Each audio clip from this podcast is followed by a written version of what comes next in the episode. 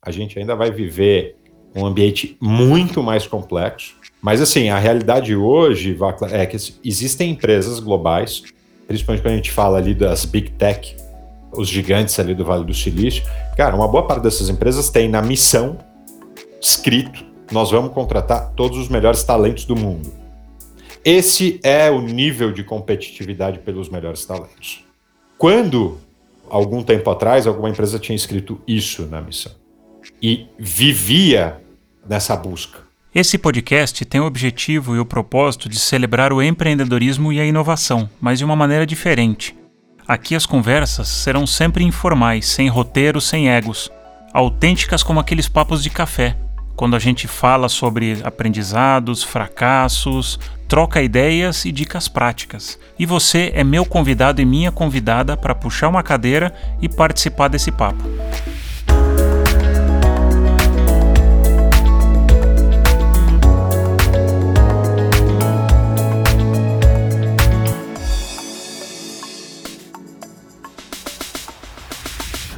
Estou aqui hoje com Guilherme Petreschi, que tem muita experiência em recrutamento de alta gestão. É empreendedor, cofundador e co-CEO da Woke, uma people tech focada em recrutamento de alta liderança e gestão de carreira. Cursou MBA em marketing pela FIA e, em 2018, participou do programa executivo Pessoas, Cultura e Performance na Stanford University. Cara, que alegria! Muito obrigado por estar aqui comigo hoje. Muito bom, Ale. Obrigado pelo convite. Prazer estar aqui com vocês também. Cara, eu queria propor uma, uma conversa um pouco diferente, porque acho que quando tem conversa com o Red Hunter, todo mundo acaba indo para o mesmo lado. Eu queria fazer uma coisa talvez diferente nessa conversa, explorar dois lados teus. Então vamos pegar dois chapéus, se você topar. O, o primeiro chapéu seria acessar o, o Petresh empreendedor, e depois a gente vai para o lado Red Hunter curioso para entender tua carreira como empreendedor. Conta um pouco da tua história até chegar com o Petreche, com o Fábio, depois essa pivotada que vocês deram aí no meio da pandemia para o Woke. Eu venho de família empreendedora, então esse bichinho é, sempre correu pelas veias, é, mas iniciei minha carreira é, no mundo corporativo, fiz os primeiros 10 anos de carreira nas áreas de vendas, marketing e trade marketing, até que ao acaso fui fazer uma entrevista com o Headhunter, Fiz 14 e fui convidado para ficar e me tornar um headhunter. E assim começa essa história, né? É, em uma das principais multinacionais do setor. É, e aí fiz uma carreira longa lá, mais ou menos sete anos, onde cresci rápido e, e aprendi muito, é, mas desde sempre com um anseio de me preparar para que eu pudesse realizar meu grande sonho, que era ser empreendedor. Nunca tive nenhuma dúvida com relação a isso. E acho que a gente vai, ao longo da história, ou ao menos foi isso que eu fiz, é, também me cercando de pessoas que pudessem tornar esse sonho uma realidade. Né? E foi nessa nesse sentido que eu me aproximei muito do Fábio, nós éramos pares, inclusive, e concorrentes, por assim dizer. Mas desde sempre a gente aprendeu a trabalhar muito bem juntos. Nós temos as, as mesmas ambições, perfis diferentes, porém complementares, e sabemos trabalhar junto. Enfim, até que uh, em 2016 nós tomamos uma decisão, falou, cara, agora é a hora, vamos pôr em prática o nosso sonho. E assim começa a história da Cunha Petresh. Uh, a gente nasce como uma empresa de recrutamento para alta liderança, mas já com três pilares assim que permearam toda a nossa história, ou esse princípio de história, por assim dizer. Mas que era, a gente queria montar um negócio que fosse maior do que nós dois, eu sempre brinco que, apesar do nome Cunha e Petrash, é, foi pura falta de, de recurso e de criatividade. Mas é, a gente já tinha como um primeiro pilar essa vontade de construir algo que fosse maior do que nós dois. A gente tinha uma segunda vontade que era uma, uma inquietação, que era relacionada ao fato de a gente não queria ser ou construir uma empresa reconhecidamente boa porque ela era pequena. Né? A gente entende que uma boutique, o mínimo que uma boutique pode fazer é entregar um serviço diferenciado, né, ou mais próximo do cliente e tudo mais, por uma questão operacional. Então, a gente já tinha essa ambição. Uh, e, por último, um desejo muito grande de, de ou uma curiosidade, né, que estimulava esse anseio da gente buscar entender quais eram de fato as alavancas que poderiam nos permitir construir algo diferente. E assim a gente começou essa história é, empreendedora. com muito pouco recurso, uma salinha que era mais ou menos dois por um. Basicamente a gente trabalhava, dava para se abraçar. Né? E hoje estamos com 35 pessoas e uma perspectiva de crescimento importante aí pela frente. E como que foi essa, essa saída aí de uma multinacional grande para empreender, esse salto de fé? Qual foi a, o primeiro impacto que você lembra da, da, época? Eu converso muito isso com os executivos que participam de processos com a gente, como a gente está muito presente na nova economia, que ainda tem né, esse espírito mais empreendedor. Naturalmente, essa é uma conversa que a gente tem bastante e eu conto muito a minha história. Né? Assim, o cordão umbilical para você sair ou largar as, aquela falsa segurança né, de um grande grupo, certamente ele existe. Isso passa por uma série de questões emocionais, é, isso passa por você se desconectar muitas vezes de todo um mindset é, relacionado à tua própria criação, a forma como a tua família pensa. Então, assim, para mim, eu posso dizer que foi fácil, porque eu não tinha nenhuma dúvida que esse era o meu caminho e era isso que eu queria fazer. Então, em nenhum momento eu questionei a decisão, mas eu fui construindo, né, building blocks, assim, para me sentir pronto para tomar essa decisão. No momento que eu me senti pronto, aí a decisão foi fácil.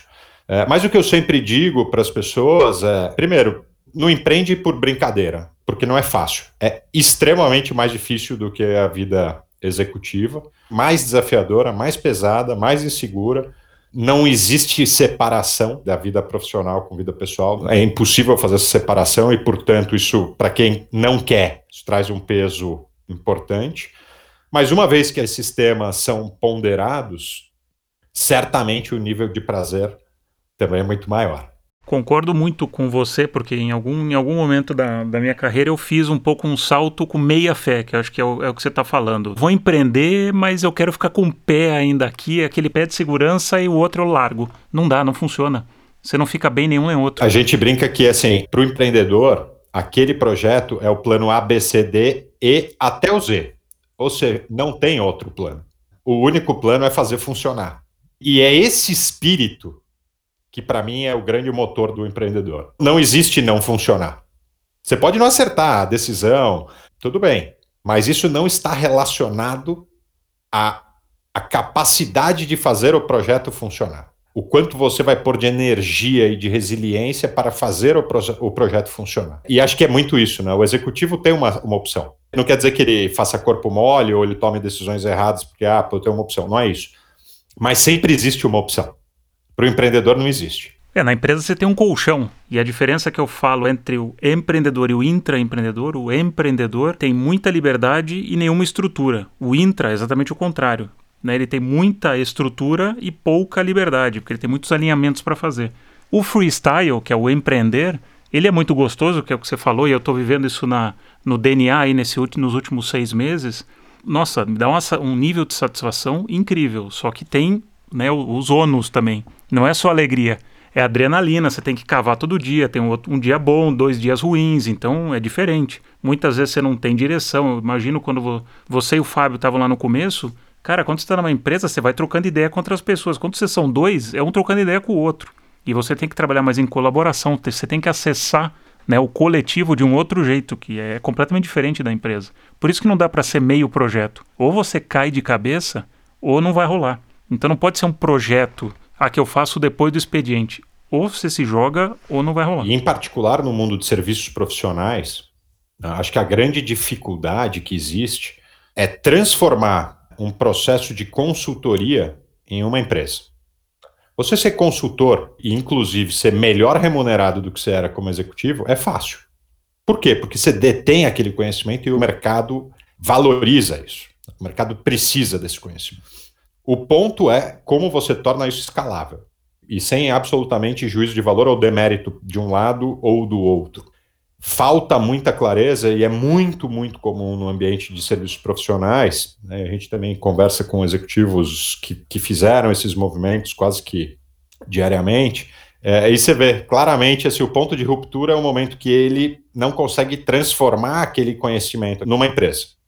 Hoje, quando eu e Fábio e a gente faz isso com bastante frequência, é, a gente revisitar tudo aquilo que a gente foi colocando como pilares centrais, entender como que isso nos projetou para frente. É, acho que foi um, um, grande acerto, assim, né? Porque apesar do tamanho, a gente setou esses três pilares que eu comentei e a gente nunca teve nenhuma dúvida. Né? Não, importava fazer um projeto, importava é qual é o processo de prospecção de cliente, qual é o processo de delivery de um projeto, como que a gente escala tudo isso, como que a gente cria índice de satisfação para todos os stakeholders envolvidos, como que a gente vai trazendo processo para absolutamente tudo porque isso é uma empresa. E assim foi, até que o negócio vai criando um outro lastro. Né? E conta aí como é que foi essa transformação da Queen Petretti na Woke. Qual foi a inquietação de vocês que gerou a Woke no ano passado no meio dessa confusão toda? Como a gente falou, pô, nunca pode faltar adrenalina. Né? Mas é, tudo isso está relacionado àquele terceiro pilar, que era a gente ter um propósito de montar algo diferente e colocar todos os elementos, portanto, tempo, recurso, recurso financeiro, capital humano, para que a gente pudesse andar nessa direção. E isso passou, né, num primeiro momento, por uma estratégia de ampliação de portfólio de serviço. Então a gente deixou de ser uma empresa única exclusivamente, isso lá atrás, no, já nos, indo para o segundo ano de operação. Deixamos de ser uma empresa pura e simplesmente de recrutamento de alta liderança, trouxemos e aqui montamos um, um outro negócio para condução de projetos de transformação cultural e desenvolvimento de liderança. Depois, demos um outro passo que foi também trazer para o portfólio de serviços aqui toda a parte de, de recolocação, até que a gente chega em 2018, já com uma empresa constituída, com uma base de clientes bastante relevante, ou seja, quase uma centena de clientes, com alta taxa de recorrência. Isso nos permitiu dar um próximo passo. A gente se sentiu pronto, nós nos sentimos prontos para falar, ok, vamos além. Acho que a gente aqui não cumpriu nem o básico.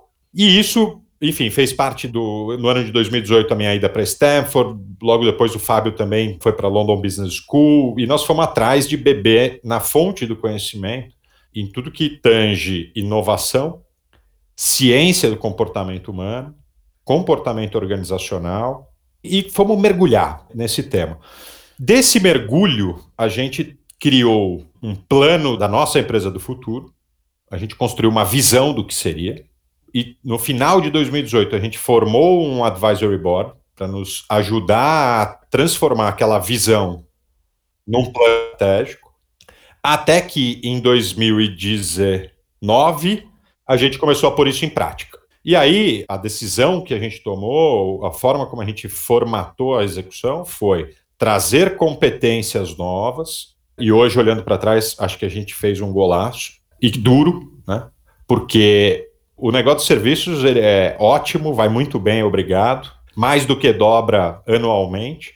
Entretanto, ali em 2019, a gente foi demandado por parar de investir nisso entenda aqui parar de investir nisso, por exemplo, a gente poderia ter continuado trazendo sócios headhunters, sócios é, consultores de, né, ligados à cultura, desenvolvimento e tudo mais.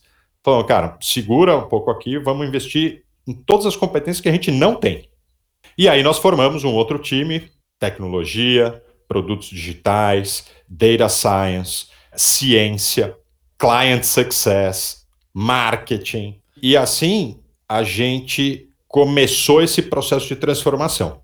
Já estava mapeado a mudança do nome, a mudança da marca, é, justamente porque a gente entendia que com o IPTrash já não conversava mais com o nosso posicionamento. A gente ali estava começando a deixar de ser uma empresa prestadora de serviços para ser uma empresa de tecnologia que também entregasse serviços, mas muito mais moderna, mais ágil, é, mais completa, inclusive. Fomos colocando esse plano em prática e, no final das contas, a virada de chave estava prevista já para março. Vira uma pandemia.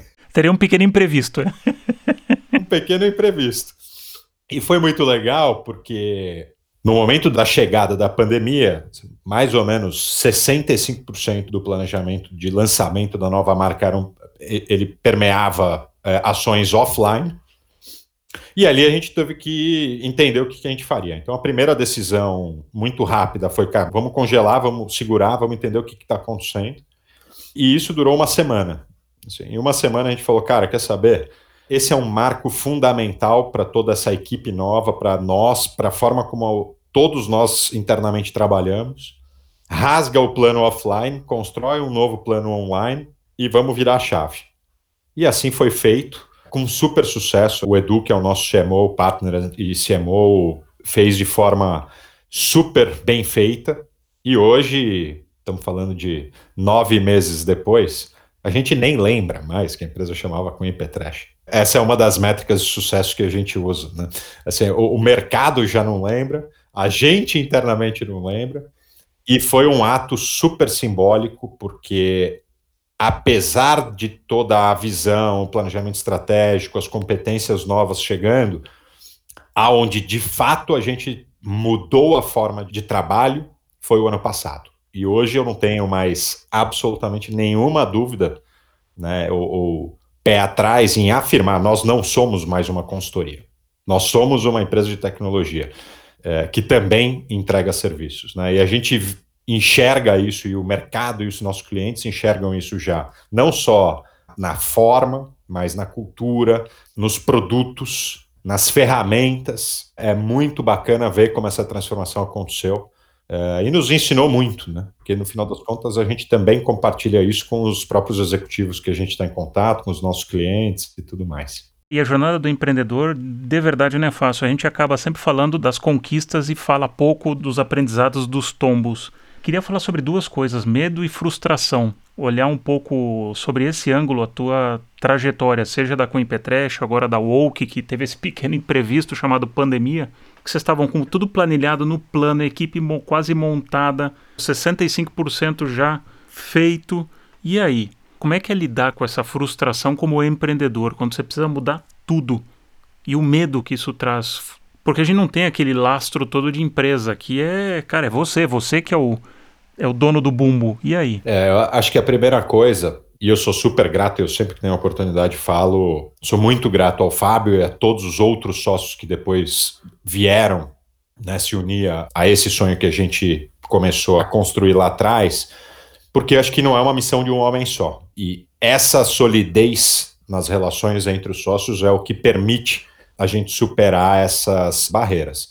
Mas na prática, assim, é desesperador, né? A primeira semana de março foi uma loucura. Assim, estamos falando de 100% dos projetos em negociação desaparecerem e 85% dos projetos em andamento congelados. A parte boa de tudo isso, eu acho que é, é, essa é uma forma de lidar quando você ainda é pequeno, é que não tem muito espaço para sofrer ou se frustrar. Você assusta e só tem um único caminho, que é você agir. Então, na prática, assim, foi uma semana onde a gente levou o baque e a gente fez de tudo para entender o que estava acontecendo. É, a gente normalmente sente um pouquinho antes, porque tem muitos contatos de clientes ou multinacionais ou empresas de fora do Brasil, então a gente veio acompanhando o que, o que ia acontecer, a onda chegando, mas ainda assim tem aquele lado otimista, não, aqui não, não vai, né, aqui não vai impactar tanto, enfim. E aí quando rolou o impacto, me lembro muito bem, assim, acho que na semana do dia 6 ali, é, de março, e aí teve uma sexta-feira que eu sentei, eu e o Fábio, Bom, cara, beleza, entendemos o tamanho, a proporção do impacto. Cara, vamos sentar e entender o que a gente precisa fazer. A gente passou o final de semana inteiro criando cenários. Dali, a gente abriu a semana já com todo um planejamento que a gente precisaria pôr em prática para conseguir mover o barco ao longo desse ano. Então, respondendo de forma objetiva a tua pergunta, certamente você sente o impacto, o medo tudo mais. Mas o que não pode faltar é o ímpeto da ação. E acho que quando você é pequeno, menor é o buffer que você tem para esse movimento. No nosso caso, isso durou poucos dias, talvez uma semana. Passado isso, e foram dias muito difíceis, porque tivemos que tomar decisões difíceis, tivemos que renegociar absolutamente todos os contratos que a gente tinha, tivemos que fazer inúmeras projeções financeiras para entender como que as coisas poderiam se desdobrar e principalmente como que a gente não perdia todo aquele planejamento de transformação que a gente estava começando a executar. E passado uma semana, assim, na prática o que aconteceu foi que acho que a gente conseguiu virar a chave muito bem e fomos para a guerra. Então foram assim, depois meses subsequentes muito, muito, muito intensos. E assim, muito intensos, do tipo começar às sete da manhã e terminar altas da madrugada, de segunda a segunda, por várias semanas na sequência, com muita intensidade, muita preocupação das pessoas, então né, também gerando uma carga de muita conversa, muita para acalmar, para mostrar que a gente tinha o barco sob controle. E depois, enfim, você vai ajustando as rotas conforme os cenários foram se clareando. E aí, no final das contas, assim, 2020 se mostrou o nosso melhor ano, by far, de longe o nosso melhor ano. Nós dobramos o negócio de serviço, que é o nosso principal negócio, e andamos demais com toda a transformação, lançamos alguns produtos digitais e terminamos o ano com alguns milhares de pessoas participando. Então, tudo isso para dizer que né, a gente falou de frustração, a gente falou de medo e lá no começo a gente falou de prazer. E acho que todo empreendedor sentiu isso, né, ou sente isso quando é demandado numa situação extrema como essa. Inclusive essa pressão da sociedade e até de pessoas próximas, né? Assim, é, é quase o diabinho querendo te fazer largar do seu sonho. E no final das contas, depois de concluído esse ano, né, com os êxitos que a gente conseguiu, não importa mais o esforço que foi feito. Né, cara, assim, o nível de prazer, de gratidão né, pelas pessoas e de satisfação pelos resultados conquistados é indescritível. Eu estava vendo ontem, até para fazer uma analogia com o que você está falando, estava é, vendo aquele programa na Discovery lá, o Largados e Pelados. E o Largados e Pelados é bem assim. Então, né, um casal sem roupa na floresta. Cara, eu tô com fome. Meu, se vira, negão. Se você ficar chorando aqui, você vai morrer de fome. Então, ou você, é o que você falou, ação, age. Então, isso tem muito no empreendedorismo. E habitei, né, 27 anos as, as grandes multinacionais. E ali você tem todo um colchão, então você vai buscar alinhamento, vai falar. É tanta conversa que no final você não faz nada. Você cria 800 cenários e você não, não aciona nenhum. Então, nesse mundo startup, ou você move, move rápido, ou você desaparece. Então, não tem muito tempo para você ficar elocubrando, ficar criando altas horas, né? E, e vai muita intensidade, muita energia, mas você põe em prática. Então, a quantidade de teste que vocês devem ter feito, de né, trazer a hipótese para real. Testou, não funcionou, abandona próximo. Então, você tem um desapego né, diferente do que você tem numa, num lugar mais estruturado. É até uma cultura do erro, né? Ou da permissão do erro, mas é você permitir que a estrutura funcione em tal velocidade que você pode até errar. Aliás, é até bom errar, porque o, o aprendizado nasce daí, mas, mas pô, você faz mais, você vai errar mais. Mas no final das contas, você acerta mais também. Então é um pouco do que a gente acredita. Exatamente, boa. Aí você falou que hoje você se enxerga como uma empresa de tecnologia.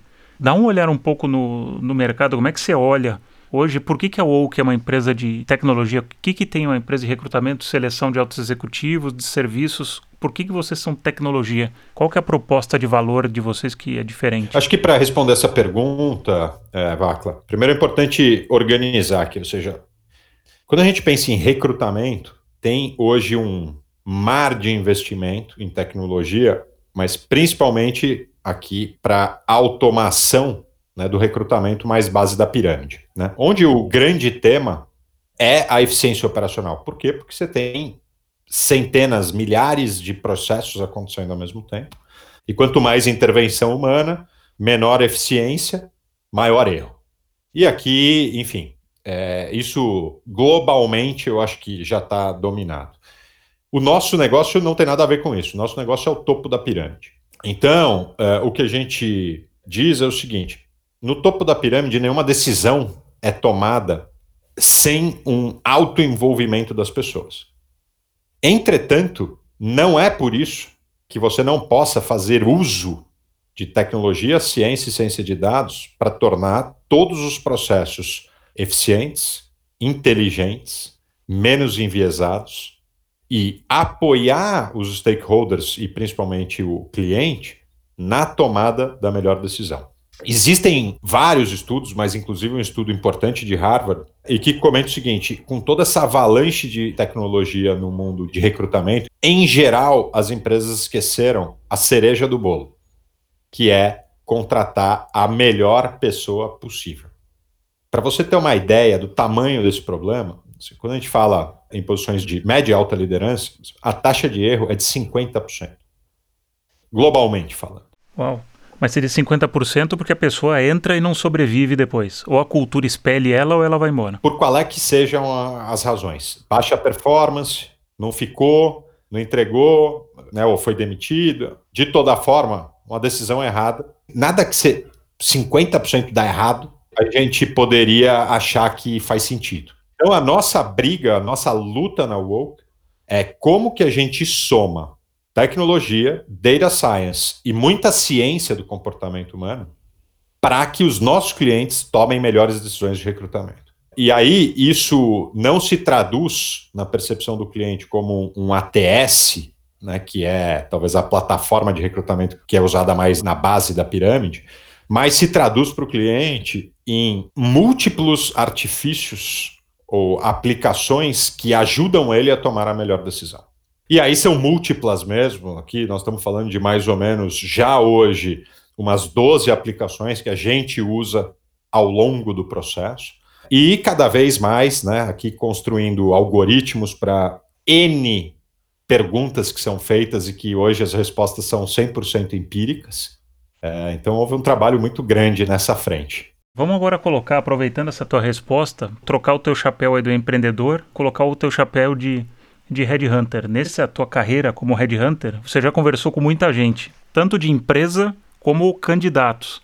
Qual que é a tua sensação? O que, que vem mudando, principalmente agora nesses últimos dois, três anos, tanto do lado de quem contrata, qual que é a expectativa de quem está contratando e como é que você tem visto também essa transformação dos perfis em quem está buscando recolocação? Quais são as, as mudanças que você tem visto? De um lado e de outro. Acho que todo esse movimento transformacional, avanço da tecnologia, os novos modelos de negócio, eles geram por si só uma pressão no mercado que começa dia após dia ganhar uma proporção maior. Então isso passa pelas competências que os executivos precisam ter para liderar projetos. É, dia após dia a gente vai vem sendo demandado por um volume maior de projetos mais transformacionais, então isso vai fazendo com que os executivos passem a se preocupar com isso. Do outro lado, a competição por talentos, ela está cada dia mais acirrada, e acho que no Brasil isso ainda é incipiente, a gente ainda vai viver um ambiente muito mais complexo, mas assim, a realidade hoje é que existem empresas globais, principalmente quando a gente fala ali das big tech, os gigantes ali do Vale do Silício. Cara, uma boa parte dessas empresas tem na missão escrito: nós vamos contratar todos os melhores talentos do mundo. Esse é o nível de competitividade pelos melhores talentos. Quando, algum tempo atrás, alguma empresa tinha escrito isso na missão e vivia nessa busca. Bom, Netflix é um bom exemplo. Eu acabei de ler o livro do Reed Hastings e ele fala isso, que é o. Como é, ele usa uma, um termo? Densidade de talento. Então ele fala, cara, eu vou pagar o melhor salário do mercado porque eu quero ter as melhores pessoas. Ponto. Eu tive aula com a Pat, que inclusive tem um outro livro que fica aqui para os ouvintes, chama-se Powerful, que conta toda a construção da cultura do Netflix, que é muito legal também, é uma bíblia, assim, a gente usa muito aqui, acredito muito, inclusive, na, na ou compactuo muito desta visão. Mas a verdade é essa. Num ambiente onde o diferencial em função da tecnologia já hoje começa a ficar esgotado, a próxima grande revolução é das pessoas. Por quê? Porque essa se tornará, se não a, a, a única, certamente a principal alavanca de geração de vantagem competitiva. Então, esse já é um elemento que impacta no valuation dos negócios, performance, e causa um impacto na vida das pessoas e na sociedade, na forma como as pessoas encaram o trabalho, é bastante importante também. Né? Então, acho que a forma como as pessoas se gerenciam vai mudar muito. Tem um filme da, da minha época, não acho que não é da tua, mas que era Mulher Nota Mil, que eram dois adolescentes montaram a mulher perfeita. Então, putz, é o cabelo assim, essa parte assim, assado.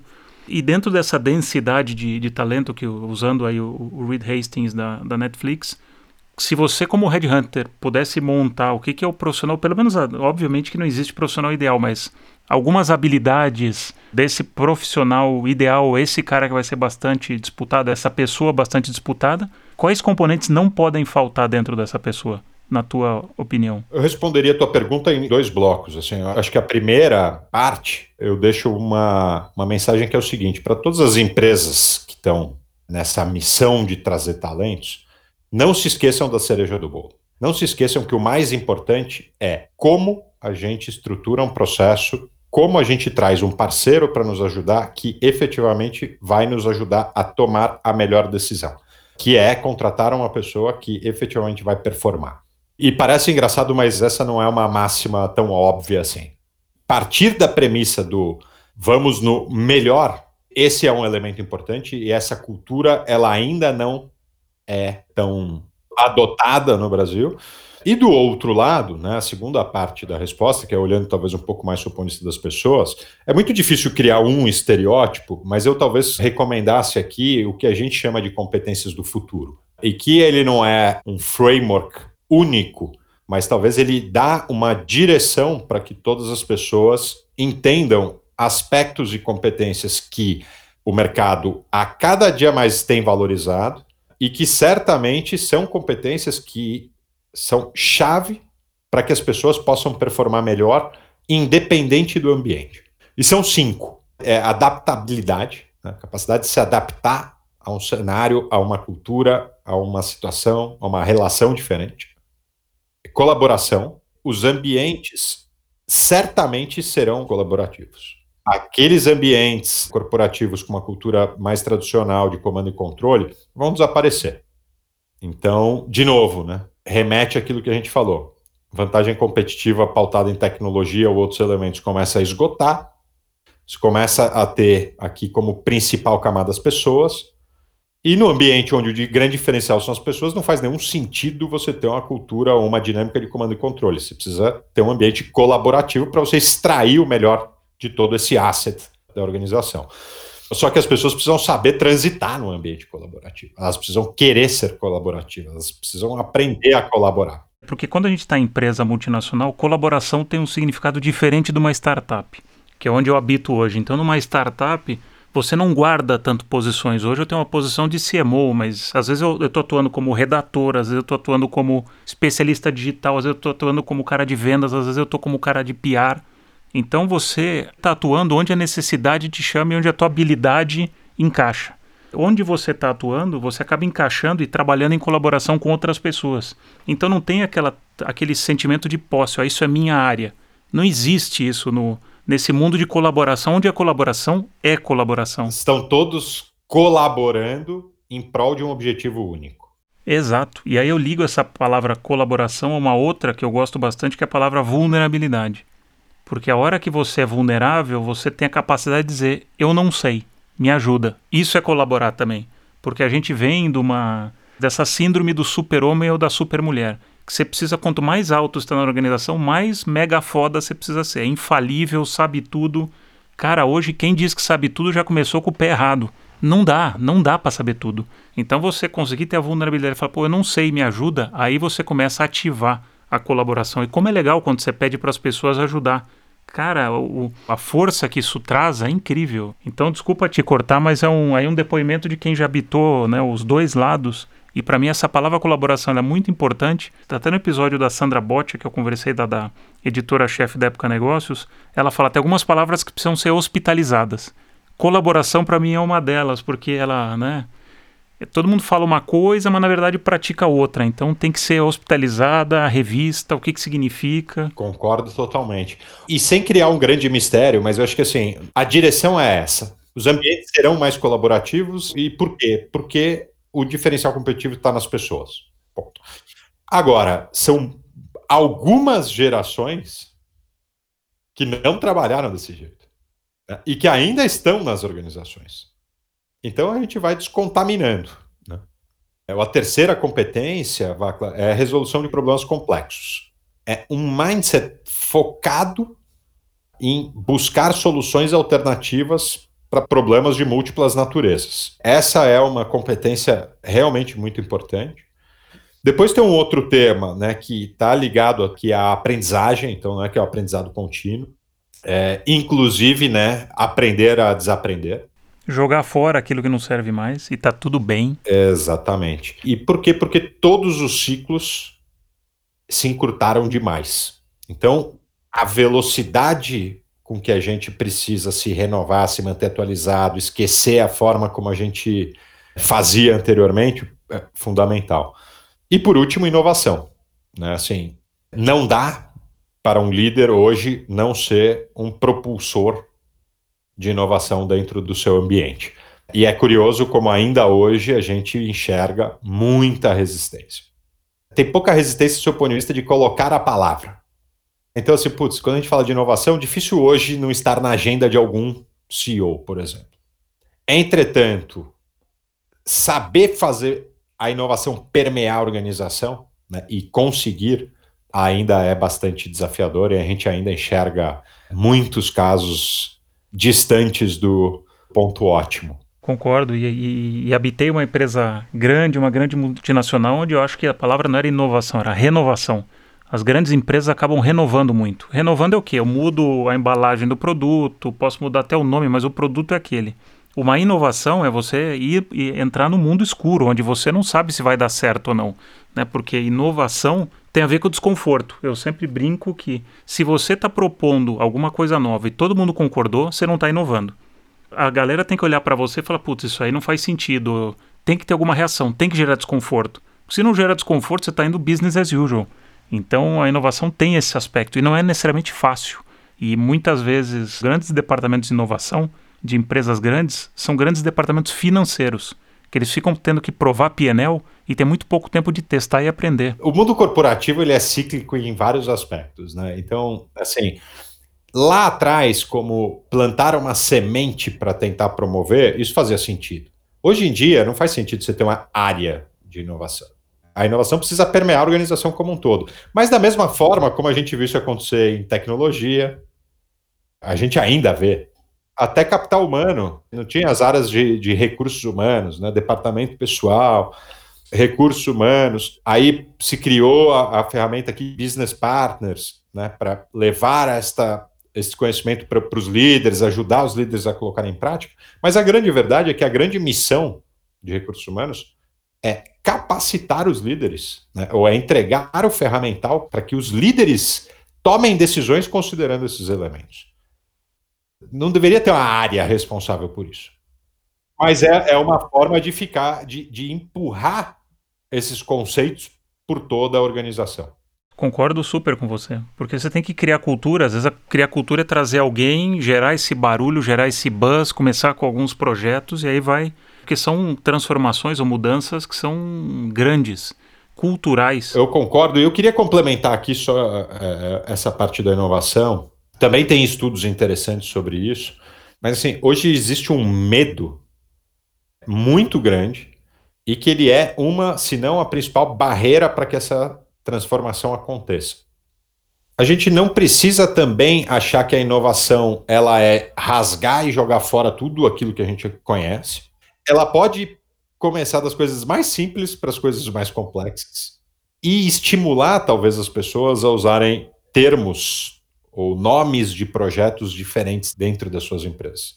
Nomes que estimulem mais com que as pessoas ponham essa forma diferente de executar algum processo, alguma construir algum produto em prática e não nomes que aguçem esse medo interno e muitas vezes inconscientes das pessoas. Esse é um tema bem importante, assim. O medo tem atrapalhado muito é, esse movimento das organizações. Concordo, ainda mais no, nesse cenário econômico, as pessoas paralisar, acabam se paralisando com medo de perder emprego. Então você tem um componente a mais, então você não tem nem segurança, você acaba ficando paralisado, né, esperando o melhor momento para ir. E o, o maior risco é você não tomar o risco. Então é melhor você separar um pedaço do teu budget e coloca, ó, que eu chamo, chamava na minha época, que é o what the fuck money, que você pega lá X% do teu budget e fala, ó, isso aqui eu vou jogar para teste. Cara, se der tudo errado, eu vou aprender pra caramba. Se eu acertar uma, putz, de repente eu consegui um, uma nova possibilidade de negócio. Mas faz, faz, que é o que a gente estava falando antes. Age. E isso se aplica a absolutamente tudo, inclusive, do ponto de vista, né, colocando uma lente aqui da gestão das carreiras. Quase que todos os dias a gente também, nessa transição né, de executivos do, de empresas mais tradicionais ou de ambientes mais tradicionais para ambientes mais inovadores, para as startups e tudo mais, as conversas evoluem e chegam a um determinado ponto, pô, ah, não, mas cara, eu estou assumindo um risco aqui e tal. E em muitos casos esse casamento não acontece porque ali o executivo fala, putz, não vale o risco que eu estou assumindo. E o que as pessoas ainda não perceberam é que, na verdade, o resultado dessa equação ele é o oposto. O fato de você assumir o risco é justamente o que hoje te traz valor. Porque você assumiu o risco, ou seja, você está disposto a conhecer o novo, a fazer de uma forma diferente, a mudar a forma como você pensa. E automaticamente você está aumentando o teu valor para o mercado. E não o oposto. Bom, eu sou um exemplo vivo disso e concordo em gênero, número grau. O que eu tenho aprendido nos últimos 5, 6 meses, Stanford ou qualquer lugar, nenhum no mundo teria me ensinado. Então, um movimento que eu recomendo demais. E às vezes a gente tem aquele medo de, nossa, eu quero levar o meu pacote de benefícios para a nova economia. Cara, não vai rolar. Porque você está entrando num lugar em crescimento, então você tem que crescer junto. Você tem que desapegar de algumas coisas, contar com aquele lastro financeiro que você fez e você se joga para aprender. Cara, desapega, tem que me jogar de cabeça, não posso me jogar meio. Ou eu não posso esperar, putz, tem que ser aquela startup que vai me pagar aquele meu baita salário que eu tenho numa multinacional difícil, né? A gente nem, nem falou, a gente fala numa próxima sobre longevidade, que eu acho que você deu uma boa dica aí para longevidade. Eu sei que tem muita gente, eu tô vou completar 50 anos esse ano, e tem muita gente dessa geração, geração X, né? Vamos falar geração X, preocupada com carreiras e multinacionais chegando no seu limite. Então o que, que você vai fazer? Você pode fazer várias coisas, mas se você quiser expandir a sua carreira, é um ótimo caminho. Só que você precisa abrir mão de algumas coisas e literalmente não fala pivotar o um negócio, tem que pivotar a carreira também. Tem que dar dois, três, cinco passos para trás em remuneração-benefícios, mas 25 na frente em conhecimento. Cara, eu arrisco a dizer que, assim, e, e eu já conduzi um número relevante de, de projetos ao longo da minha, da minha vida de recrutamento, mas muitos dos processos mais bem sucedidos foram processos onde as pessoas precisaram dar algum passo para trás precisaram abrir mão de alguma coisa. Invariavelmente, dois anos, três anos depois, essas pessoas voltam. Cara, muito obrigado por me abrir os olhos e me mostrar que para que eu pudesse dar, muitas vezes não só um, mas os próximos dois, três passos, eu precisava ter aberto mão naquele momento. E é um pouco disso, né? Quando a gente fala de gestão de carreira, um dos, do, uma das dimensões é, inclusive, a saúde financeira. É, e que muitas vezes a gente não se prepara nessa caixinha, a gente vai naquela, naquela sequência, né? Padrão, é sempre up, né? Sempre para cima, custo de vida, tudo vai aumentando. E você vai criando amarras que não te permitem inovar, inovar na sua carreira. Então, tem todo um trabalho ao redor também que te permite, que traz a leveza, que te traz a liberdade de tomar esse tipo de decisão. E é difícil inovar na própria carreira, viu? É doído, doído. Você já fez isso, eu já fiz isso. É doído, mas tem o, o prazer. Então, nossa, que jeito, acho fantástico da gente terminar o papo. É, obrigado, super, um prazer, papo muito legal. Espero que todo mundo está escutando aí esteja gostando tanto da gente como foi bater esse papo. Valeu mesmo. Eu que agradeço, foi um prazer enorme. E deixo aqui, né? É, acompanhe a Woke é, no LinkedIn, Instagram, todos os nossos canais, site, tem muita dica para ajudar as pessoas, muita dica, ferramenta para que as pessoas consigam pôr em prática essa transformação. Obrigado pelo convite. Um grande abraço. Gostou do papo? Então siga o Laduí no Instagram e no Facebook. Vamos continuar a conversa por lá. Até o próximo episódio.